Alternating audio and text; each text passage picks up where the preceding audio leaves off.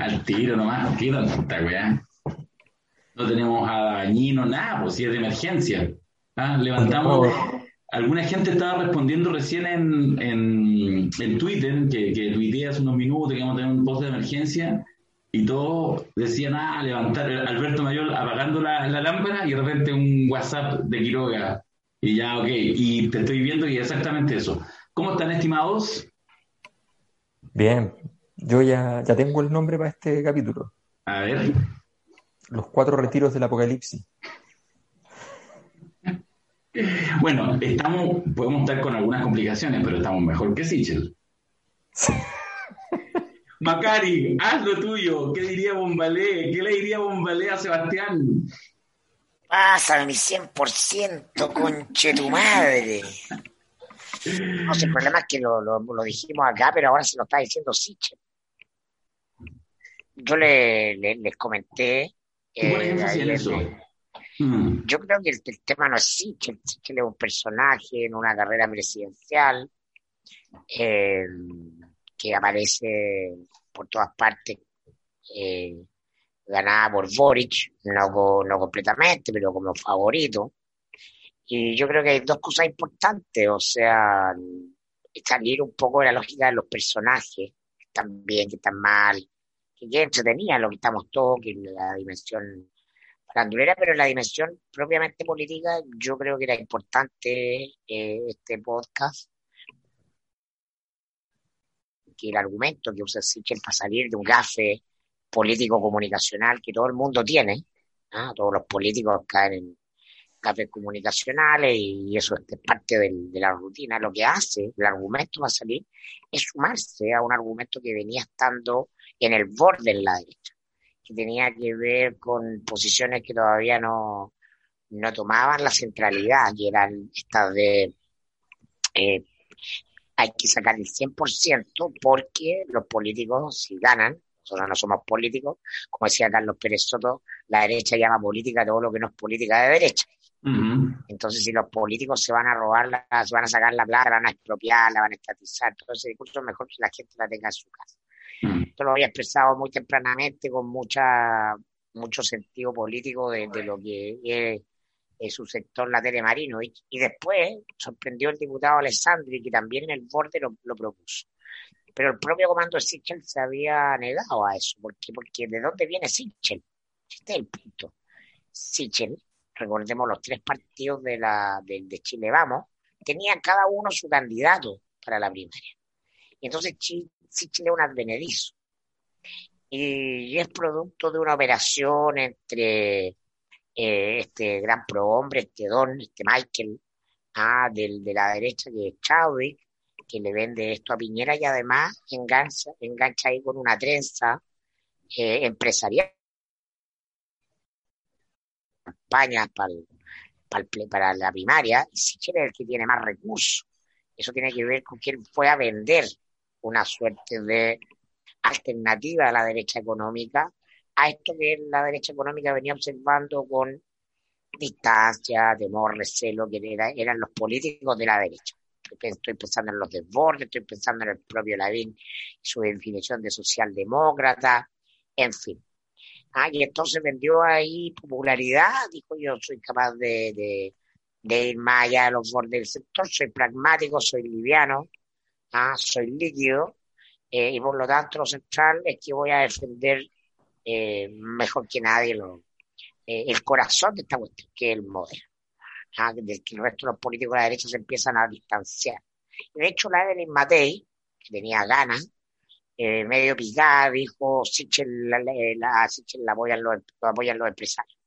¿no? Y, es buena para el, para el sinceramiento y el desnudamiento de las. Te queremos, Entonces, a mí, me escucho, esto es lo, esto es lo relevante, que, que pone en el corazón de la candidatura oficial de la derecha. Es la candidatura del gobierno, es la candidatura de Chile Vamos. ¿no? El tema del sacar toda la plata de la AFP, eso es lo relevante, y al cuarto retiro, démoslo por descontado. La compuerta se abrió en pocos días, ¿no? con, esto de, con, con estos gafes eh, de no saber responder, y luego de lo que hace la prensa, de, poner la pregunta básica, elemental, a los voceros de la campaña, a los ministros, a, a toda la autoridad y empezó a crecer la, ahora, pero eso no es lo central, lo central es la salida, ¿no? En la salida, porque no era la única salida que tenía eh, el comando de Sichel, ¿no? Era un era, era difícil, podía eh, asumir el costo eh, y morir ahí en la rueda y pagar el costo en el punto de las encuestas, pero, pero no lo hace, ¿no? Decir, voy a salir para adelante. Y entonces, como dicen los, los abogados, que entre lo principal y lo accesorio, ¿no? Y lo principal tiene que ver con que estamos avanzando a una velocidad impensada, incluso para nosotros que hicimos una bolera de, la cosa nuestra, que se llama ah, Piñera, vas a ver mi 100%, conche tu madre, ¿ah? a, modo de, ah. de, de, conexión comunicacional en su minuto, de, y hoy día está cerca eso, ¿ah? eso es lo que me, me, hace sensación, no sé qué, qué les parece a ustedes, pero esto se va acercando rápidamente allá. O sea, vamos a tener que pensar en la bolera, gracias por mi 100%, conche tu madre. Gracias por mi 100%, Sichel. Oye, el, yo, yo igual quiero retroceder un par de, pasos a lo que tú señalas y sí me quiero quedar porque creo que igual sí tiene relevancia. Ahí. tu micrófono está medio mal. ¿En serio? Bueno. Ahí sí. Con el cuarto retiro, con el cuarto retiro te compráis uno nuevo. No, sí que está más conectado, que es peor todavía. Espera, déjame hacer un tester speaker. Claro, qué gran mayor. Qué gran, muy bien.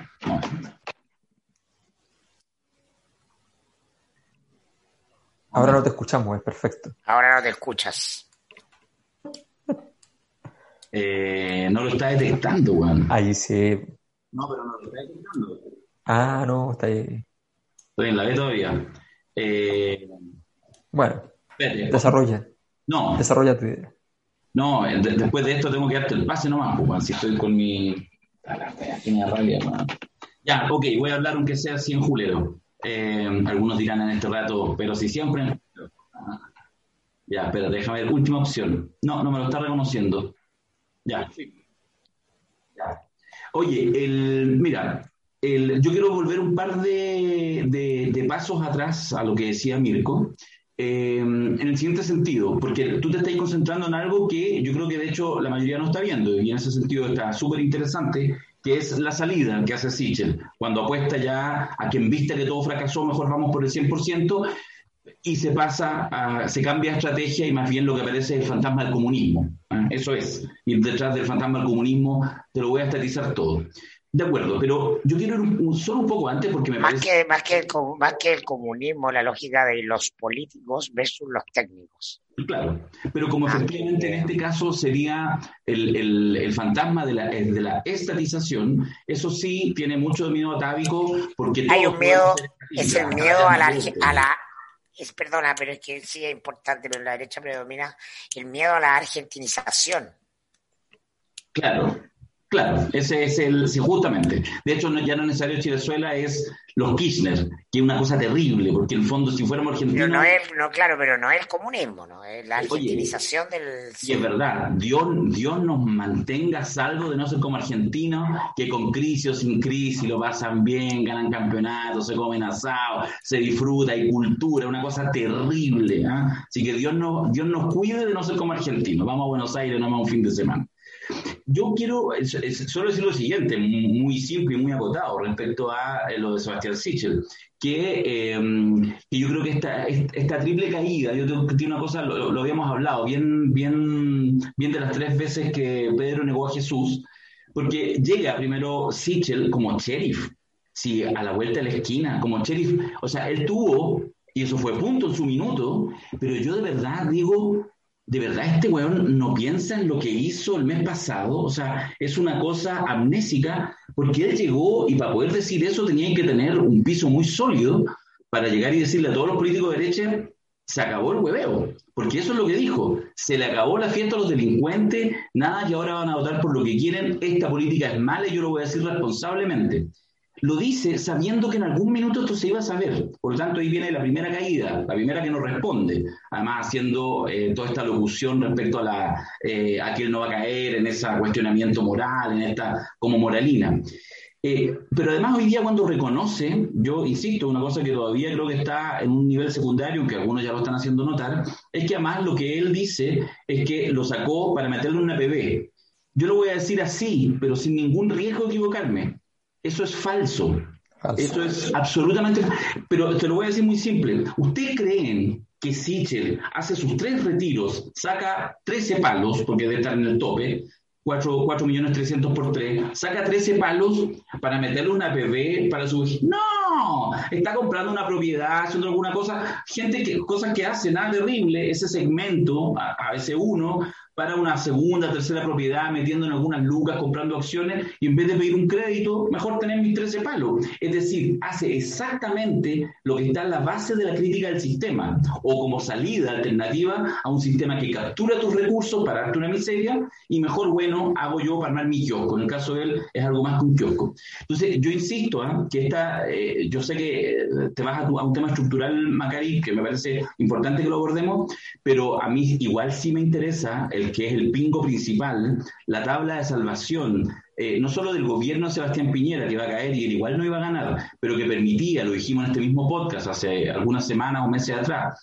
que en el fondo, cómo reconstruye la oposición la caída de Sichel, que va a caer nuevamente cuando en un par de días más ya se sepa lo del APB y por lo tanto esto lo haya tapado con una mentira ya cada vez más flagrante, creo que eso pone en riesgo incluso la posibilidad de llegar a noviembre es mi tesis especulativa, no, no, no, sé si se va a dar, pero creo que hay un riesgo eh, alto, porque además Kass ha dado, ha hecho conducta, desde la perspectiva de la, de la derecha del, del, del, Chile Vamos, ha hecho conducta en estas últimas semanas, tiene un tono un poco distinto, etcétera, sigue siendo el mismo facho de siempre, pero, pero con un tono distinto, y termino diciendo que eh, todo, esta, todo este gafeto, este tema y toda esta caída del personaje y la desarticulación del proyecto de, de y Piñera, que yo creo que eso puede ser bien interesante porque puede cambiar el centro de gravedad en la rearticulación de la derecha, sin gobierno, pero rearticulación al fin, pero además no puedo, y con esto termino, no puedo dejar de evitar pensar eh, la preclara cuarta encuesta, la cosa nuestra que Alberto nos entregara hace una semana atrás,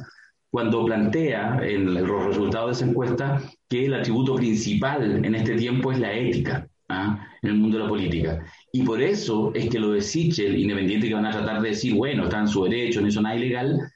La coherencia, la coherencia entre lo que dice y lo que hace. Es brutal. Y, y eso sí le afecta a gente que quiere hacer política en serio, por muy de derecha que sea.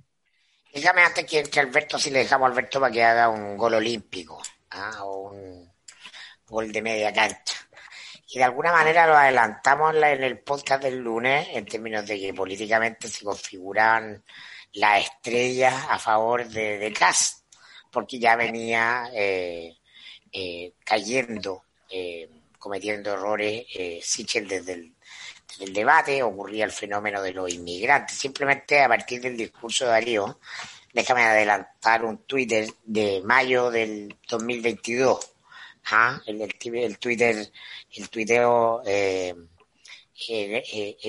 ¿cómo se llama? Inteligente o gracioso. ¿ah? Cuando Kass esté eh, como líder de la oposición a Boric ¿ah? y esté con un 38% en la encuesta. ¿ah? Y alguien va a aparecer cómo echamos de menos a Sichel. ¿ah? ¿Ah?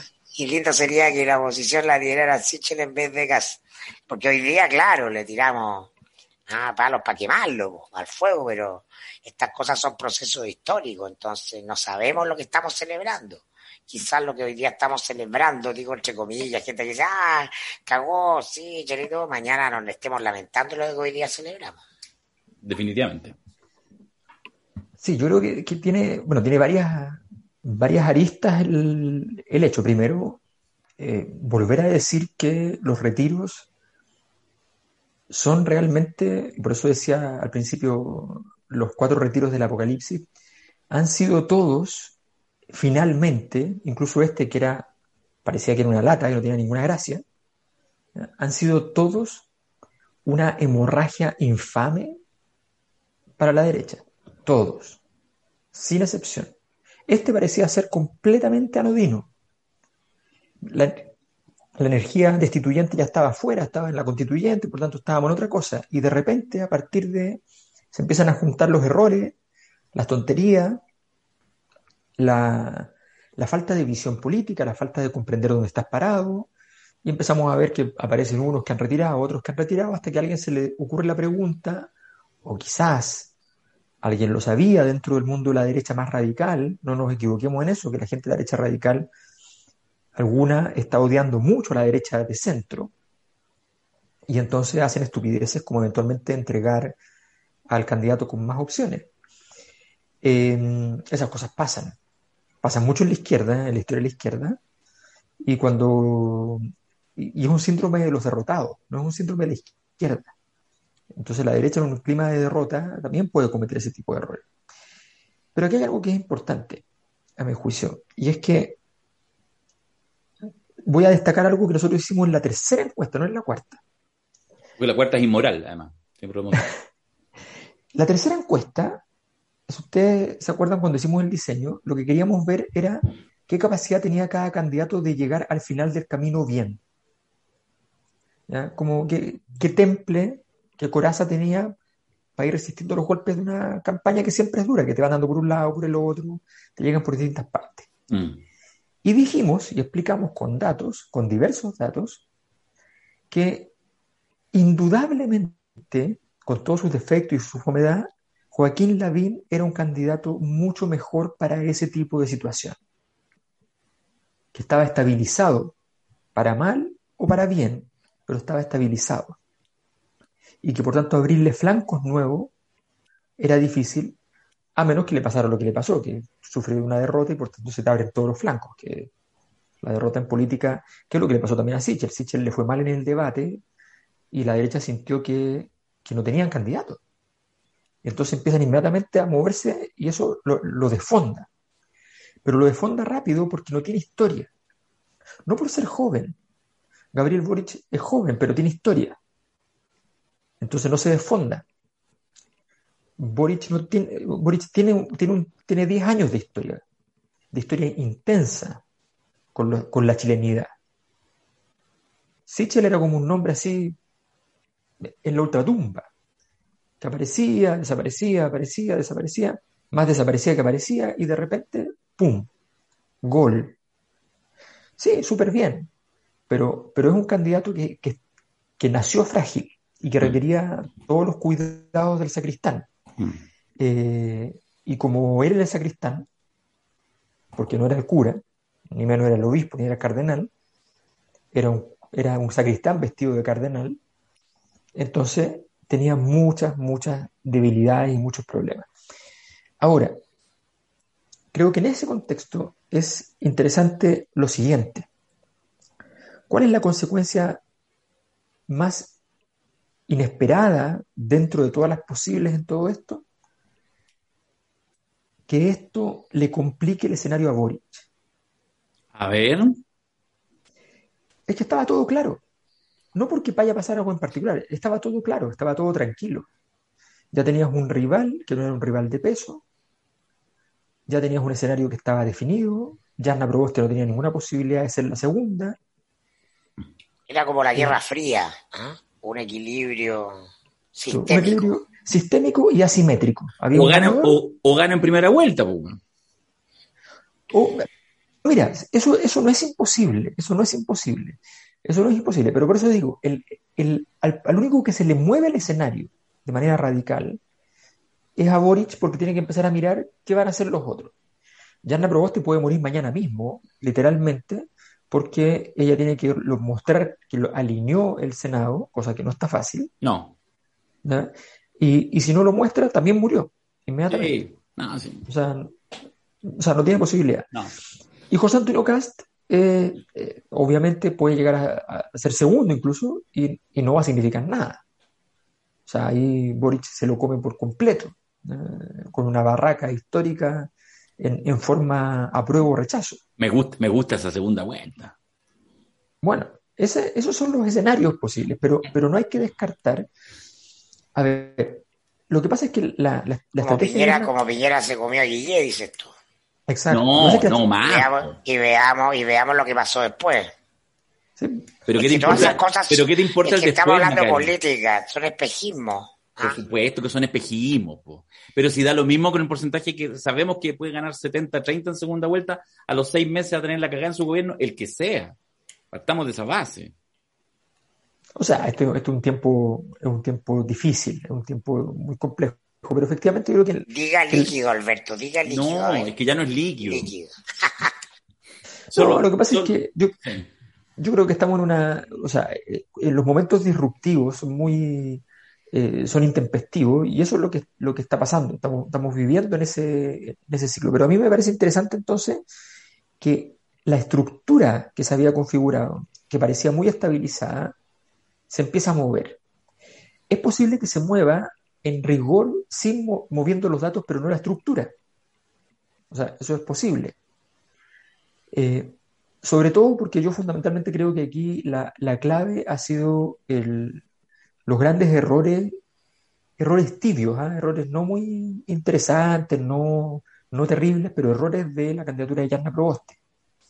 O sea, Yarna Proboste es la típica candidatura, esto yo lo he visto muchas veces, la típica candidatura que tiene separada la política de la publicidad.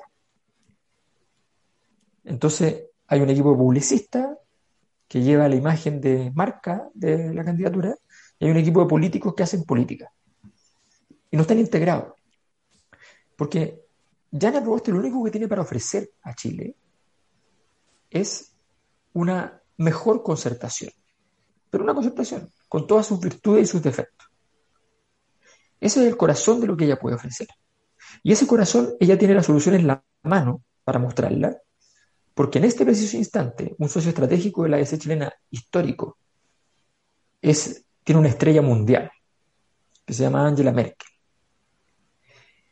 Y los alemanes de la democracia cristiana alemana son bastante proclives a apoyar con mucha fuerza a Chile, porque es uno de los pocos países donde la DC es tan fuerte como en Alemania, o era pero ellos creen que todavía es.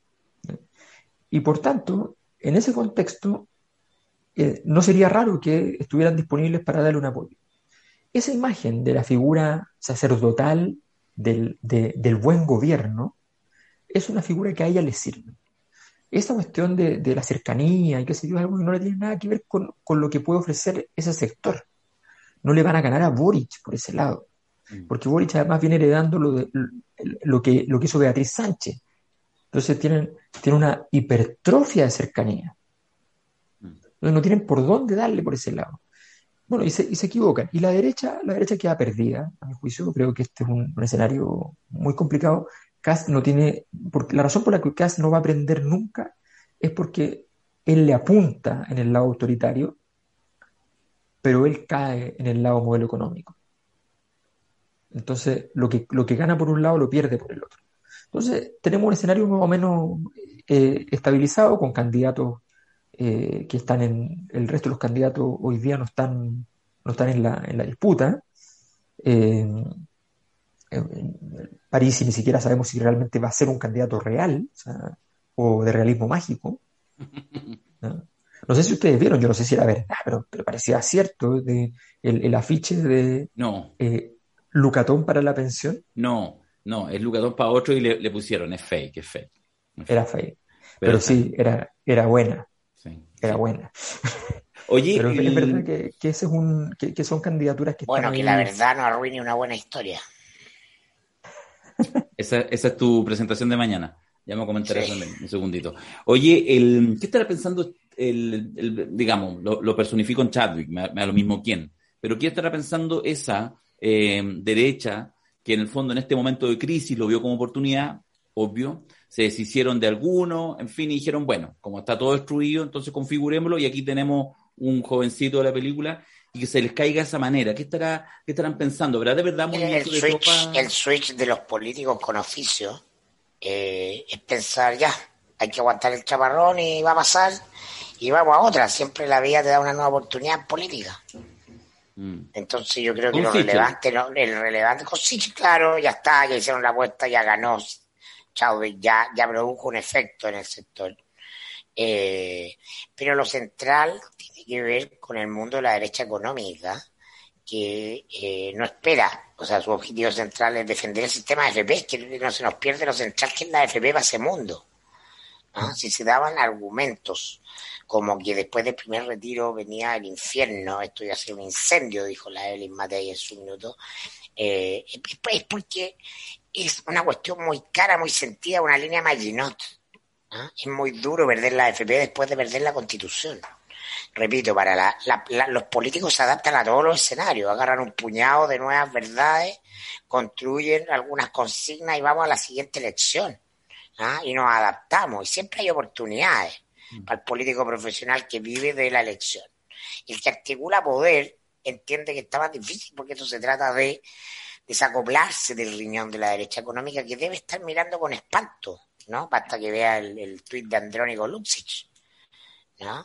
Es decir, eh, la oposición al cuarto retiro es fuertísima y tiene que ver con todos los argumentos de los técnicos involucrados en el central, ¿ah? eh, en la batalla argumental, ¿no? Y la batalla argumental se cayó desde dentro del comando oficialista. Entonces, a ojos de ese mundo, de la derecha económica que respaldó a Sichel como lo menos malo en este escenario de desplome del sector en el contexto del gobierno de Sebastián Piñera, ¿no? Es ahí donde yo creo que está el griterío, más que en Chadwick. Bueno, pero por eso, pero está bien, pues, pero decimos que Chadwick y su gente lo que están haciendo... Chadwick le fue a vender, Chadwick le fue a, Chadwick le fue a vender y un gran vendedor de humo y No, no, no, pero tengo claro, no me, no, no me contéis lo que pasó, yo estoy pensando lo que está pasando ahora, porque lo que digo es que los operadores políticos, Chadwick y compañía, quienes sean, que están ahí en esa casona oscura, así como el señor Burns, y los republicanos. No les queda otra que Cas, no les queda otra que atrincherarse con Cas. Bueno, claro, es que eso es lo que yo digo, que en el fondo eso, eso puede ser un movimiento súper poco calculado, porque obviamente Cas tampoco les resulta cómodo, y lo que yo creo que podemos ver es un proceso de degradación que hace algunas semanas atrás no estaba, porque ya estaba claro el escenario. Si aquí lo habíamos dibujado, yo creo, bastante bien. Es decir, lo importante de, de Sichel no era ser alternativa, digamos, de gobierno, sino ser a través de él empezar a reconfigurar la, oposición, la oposición, ya estoy pensando en el futuro, la derecha. Y, eh, y, eso es lo que de alguna manera se cae, pero se cae de manera dramática, o sea, la vina a la distancia diciendo, mira, de quién te burlaste, Sichel, eh, pero en realidad tampoco está salvo, están todos enredados, o sea, de verdad, el, me parece difícil cómo van a cuadrar el círculo, porque, porque efectivamente Cast tampoco es, pero no tiene alternativa. Yo insisto, deben estar en este rato los rostros relevantes, periodistas de verdad, los matamalas, los no sé qué, peleándose por ver quién va a ser el primero que va a tener frente a Sichel para decirle lo que insisto todos y todas sabemos. Eh, eh, Sebastián, ¿qué hiciste con los retiros? Dijiste que en la PB. No. El papelito, muéstrame el papelito de la PB. Pero, de hecho, deberíamos escribirle nosotros a Sebastián que venga acá. Nosotros, por último, al final igual nos reímos, digamos. ¿ah?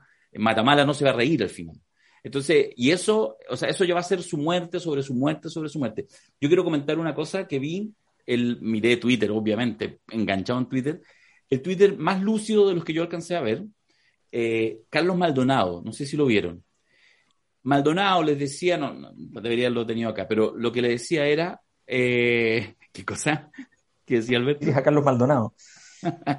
no, es porque aquí lo retuiteó. no sé si lo sigo más, fíjate, yo creo que no. El, y Carlos Maldonado le decía, en el fondo, esa es la diferencia, porque yo aprobé los tres retiros anteriores y no he sacado ninguno. Oh, claro, porque Carlos Maldonado trabajó para el gobierno mexicano. Bueno, pues si todos los buenos no Tiene que sacar plata, no, pero es que estáis hablando de otra cosa, México no, otra cosa. No tiene nada que ver, pues, weón. Si Sichel tampoco. O sea, el candidato de todos, los de todos los precandidatos, el que tenía mayor fortuna era Carlos Maldonado. Obvio, y por eso, justamente, y por eso, claro. ¿Cómo va a sacar Carlos Maldonado si no? Bueno, pues. Es otra liga, es otra liga que te vaya el gobierno mexicano, ¿no? Y Sichel tampoco. O sea, me vaya a decir, weón, que 13 palos hacen la diferencia. Es porque está en la pasta, pues. Si es el problema, yo creo que ese es una de las razones que a la derecha más le incomoda. Que deben decir, ¿cómo son tan rascas? Deben decir varios, y no solo de Sichel, porque lo dijo la Marcela Cubillos, hay mucha gente de derecha, no está en el primer plano, quien decir, pero son hueones, o sea, son políticos, están en esto y lo sacan a escondidas, cuatro palos cada retiro, cuatro palos. O sea, yo creo que hay un punto de inflexión en el hecho que haya salido hoy día Sichel, que es que eh, Pancho Undurraga, vocero del comando, salió en la mañana a presionar. Duro. Duro, ya, que bueno que diga sí o no, si, si lo sacó no hay nada, le, dejó la cancha, pero lo, pero hay un, había un lío interno ahí, no estaba bien resuelto. Sí, es que yo creo que, de alguna manera la, gracia de todo este proceso, nuevamente, es que nos, nos ponen en el sitio de la problemática del poder, o sea, de, de entender cómo la, las formas de causalidad en política tienen, tienen más que ver con el, el, si tú estás subiendo, bajando, si estás más arriba o más abajo que el otro, con, una mera acumulación de, esa, eh, de ese, ese, elemento sagrado eh, que, que, nos, que, nos, entrega el, el, poder. Porque si ustedes se fijan, todo el horror de, de Sichel viene en el momento en que él la derecha ve que en el debate donde ellos tenían altas expectativas de que este iba a ser un animal de presa, que iba a ganar el debate, se dan cuenta que lo pierde. Y lo pierde, lo pierde mal, porque lo pierde patéticamente, no lo pierde así terrible. No es que le hicieron un, un golpe de knockout y le llegó justo. No, lo pierde perdiendo todo el rato. ¿ya? Estaba como esperando solamente a la última escena para poder recitar eh, y aprendido de memoria el poema del colegio fue, fue muy, muy, eh, muy de aficionado, muy de tercera división su, su, debate presidencial. Entonces, creo que, y después de eso, viene esta famosa escena de Canal 13 con el diputado Fuente ninguneándolo en el pasillo del Congreso, mm. eh, que después Canal 13 tiene que borrar la imagen. Pero para eso está la red. ¿Y por qué tiene que borrar la imagen? Eso es lo interesante. ¿Por qué tiene que borrar la imagen? Esas cosas, esas cosas a propósito del seminario que vamos a hacer sobre los medios, es interesante. O sea, para que no nos digan tampoco en el mundo del periodismo que, que no es verdad, que, que, ellos tienen derecho a, los periodistas tienen todo el derecho a controlar. No es verdad, eso no es verdad. Eh, entonces, bueno, pero, pero más allá de eso, veamos lo mismo con Lavín. O sea, ¿alguien cree que todo lo que le ha pasado al, eh, al, a los municipios del rechazo eh, era posible si Lavín ganaba la primaria? No. ¿Se, desarmaba todo ese mundo? No, quedaba armadito para siempre. Esos son, los, esos son, los, límites de la casa de vidrio, pues si es casa de vidrio hasta cierto punto. Exacto, exacto. Porque obviamente está siempre a punto, a punto de quebrarse. Siempre. Pero, pero, pero efectivamente se puede mantener pegado. Y, de repente una derrota, una, una pérdida, y entonces se, se, desbarata, se cae, se cae el castillo de naipes. Yo creo que es cosa de ir mirando todo este escenario para ir viendo cómo los distintos actores van afrontando, bueno, lo, vimos también con Yana Proboste. Yana Proboste ganaba la elección, era la candidata más competitiva hasta antes del Festival de Errores que fue que llega, deriva en una primaria de tercera división a propósito, eh, que sencillamente la saca del partido. Ahora tiene la oportunidad de volver al partido, pero vamos a ver si lo, logra. Todo parece indicar que no, esa es la verdad. Eh, pero en cualquier caso tiene esa oportunidad. Pero, pero efectivamente creo que es muy interesante mirar cómo estos momentos clave que dirimen entre el poder y la debilidad son tan importantes para estructurar el futuro. Y esa es la razón por la que Sichel en rigor dejó de existir. Y quiero decir simplemente que quien tiene conciencia de estas cosas es un señor que comete muchos errores, que me hemos nombrado Fredo muchas veces, pero que igual sabe esto. Y se llama Sebastián Piñera. Y Sebastián Piñera, en este momento, independiente de la frialdad con la que toma las cosas, en el caso de Piñera no es como Chávez, yo creo que Piñera es un tipo, eh, es un tipo también atemorizado. Y, aunque parece un sinvergüenza, también está avergonzado siempre. Eh, es, es, un, es, un, alma, es, es, un alma que habita en el purgatorio permanentemente. Y este señor, yo creo que lo que ve con horror de esta situación es que si no queda bajo el control, mm. de, bajo su control, el, quien lidere la derecha en los próximos años, a él se le complican mucho los escenarios, las aperturas posibles de casos judiciales. Algunos de los casos le puede entrar agua al bote. Y eso para él es muy, es muy complicado porque además se le abre, si se le abre por un lado lo judicial, por los derechos humanos, por ejemplo, se le va a abrir también por el otro, empresarial, sí. y viceversa. Sí, de acuerdo. Oye, solo para aclarar, como a, como a no sigo a, no sigo a, solo para aclarar, no lo, no lo sigo todavía. Pero después de, de, de, lo que tú me dijiste con los negocios con los mexicanos, capaz que lo sigámoslo, sigámoslo. sigámoslo. No, si Carlos Maldonado de verdad. Ahora lo estoy, ahora lo estoy siguiendo. Carlos. Ah. Ya. Oye, antes, de, antes de retirarnos el comentario final, el, aprovechando la oportunidad, eh, mañana tenemos seminario justamente sobre prensa política. Mira, mira el cartel que tenemos. Va a estar Yanna Levin. ¿Se está viendo, no? Ahí se está viendo. Va a estar Yanna Levin. Va a estar don Sergio Jara. ¿ah? Ah. Va a estar junto con Héctor Cárcamo. ¿ah? Va a estar Víctor Herrero puros cracks. La, la, la Te los puedo perfilar, te los puedo perfilar en breve aquí. Oye, la, la exposición del, del Víctor Herrero, solo voy a decir eso, el título de la exposición de Víctor Herrero, se llama así, Disputar la hegemonía al duopolio informativo de los perritos falderos. Esa, así se llama la exposición de Víctor Herrero, director de Interferencia. Así que van a estar todos los, todos los que están aquí en el borde. ¿Hay a hacer el perfil, Mirko? ¿Cómo es? Víctor Herrero, porque todo el mundo conoce lo que hacen ahora, pero la gracia de Víctor, por ejemplo, es que habla inglés de corrido, porque trabajó en el Wall Street Journal, entonces viene de la, viene de la lógica de la, prensa norteamericana. ¿ah? Y su mayor hit es sin duda su libro biográfico de, la familia Edwards, no de Agustín Edwards, pero del imperio de la Edwards, que yo creo que es de lo mejor que he leído nunca en términos de periodismo, de historia de poder. No, es de, otra liga, es de otra liga.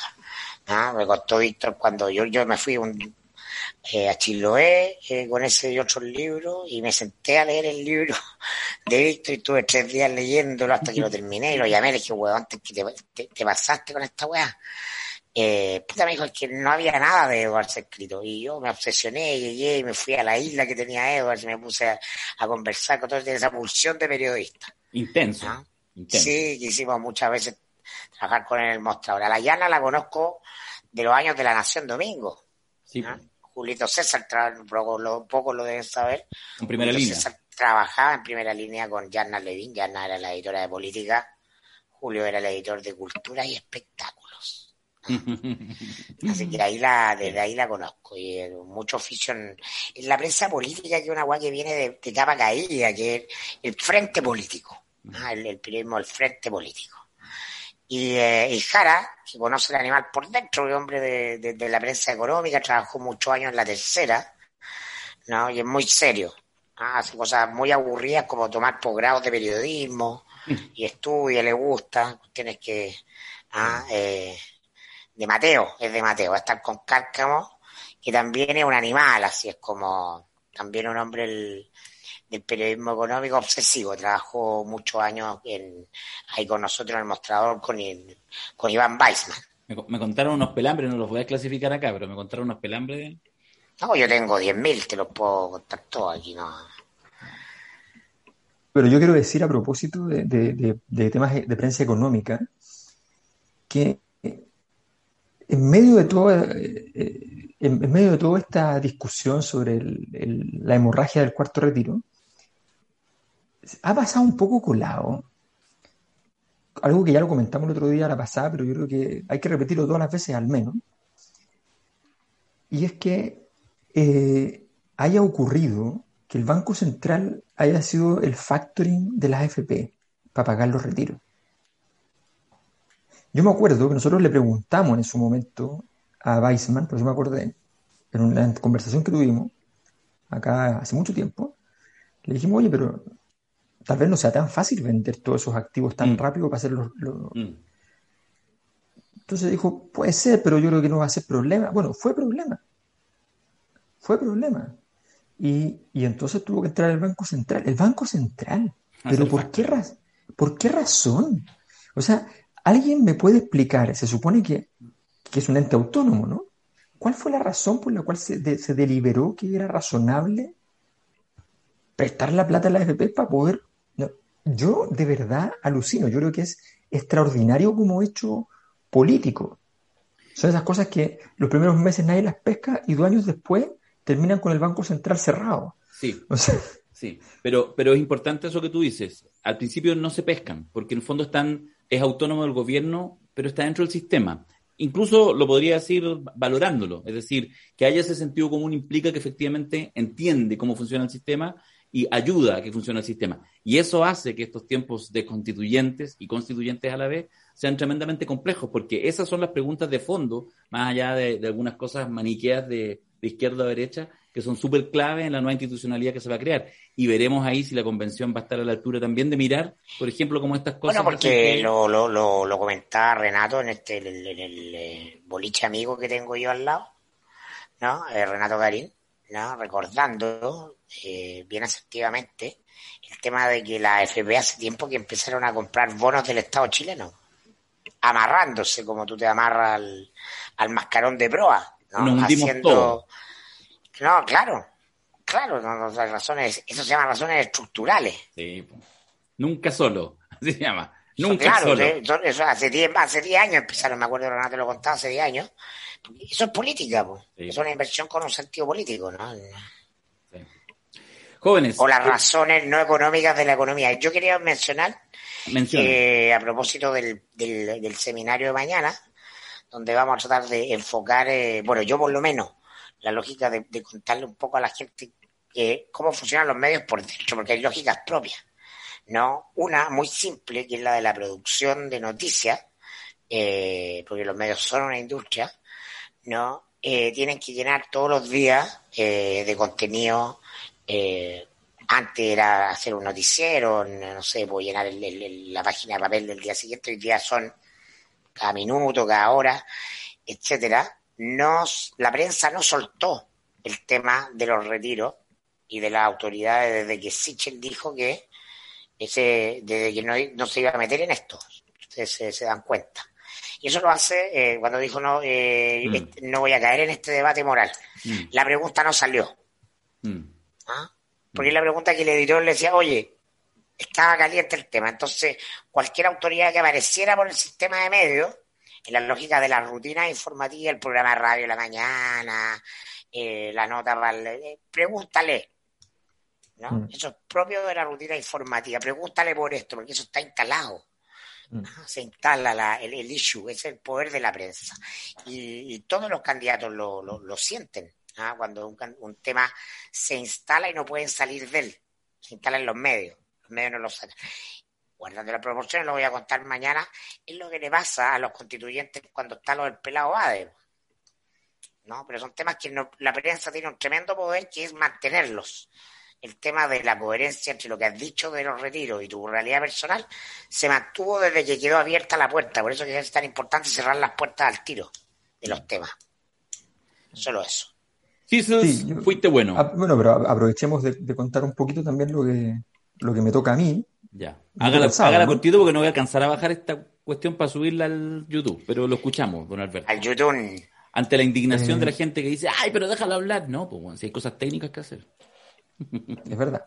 Eh, no, no, no, simplemente para contarles que en el fondo, después de mucho pensar cómo enfocarlo, lo que traté es básicamente hacer una especie de sociología de los medios en términos de las apuestas que hacen los medios y cómo funcionan las apuestas en el, espacio social en general, para cualquier cosa, no solo para los medios, pero ejemplificado en el caso de los medios y ejemplificado en el caso de las redes sociales también, y ejemplificado con, un, con una cosa que está pasando mucho hoy día a propósito de, época, de una época moralista, que es el, el tema de la cancelación, este concepto que remite a personas que a partir de, una, de un fenómeno de determinado tipo eh, son cancelados en todas las otras dimensiones de su existencia humana. Eh, mm. eh, todos pensaban que Pablo Neruda podía caer en, la posibilidad de, ser, de llevar el nombre del aeropuerto por culpa de una derecha retrógrada y anticomunista, pero cayó por el feminismo. entonces, y, y, eso tiene que ver con este concepto de cancelación. Entonces vamos a revisar ese concepto, pero vamos a revisarlo bajo la lógica de la apuesta de la apuesta de, quienes, porque muchas veces eso se hace con la búsqueda de cancelar a otro. Y, esa, y entender ese proceso es muy interesante. Bueno, yo me, yo me, yo me reservé una cosa muy extraña, primera vez que la hago, me reservé entrevistar a, a una de las invitadas, a Yasna. A Yasna Levin la voy a entrevistar una cosa absurda, un intento sociólogo con una periodista. Yo voy a hacer las preguntas, por lo tanto, evidentemente, las preguntas van a ser más largas que las respuestas, es un hecho. Es tu momento, Raquel Correa. Es mi momento, Raquel Correa. Quiero, así que lo pueden ver Marco Enríquez, Desborde, el de la, la, Academia, todos los que estén enojados con Yasna, que, lo, que los ha tenido así sudando tinta china, vamos a preguntarle, vamos a interpelarla, a ver si realmente lo disfruta. Qué mala onda, qué mala onda. Ya, nos vemos. Gracias por aceptar la invitación a este podcast de emergencia. Chabela. Chisels, chisels. Está ahí, bueno.